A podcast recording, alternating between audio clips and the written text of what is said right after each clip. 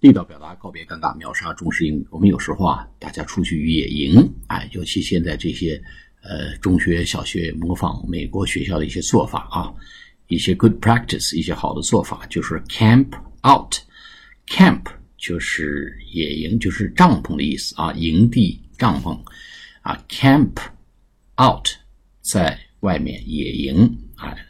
我们说 camping 就是在外野营的意思。camp out。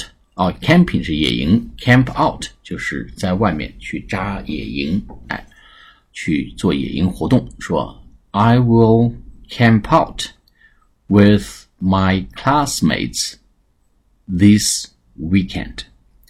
I will camp out with my classmates this weekend.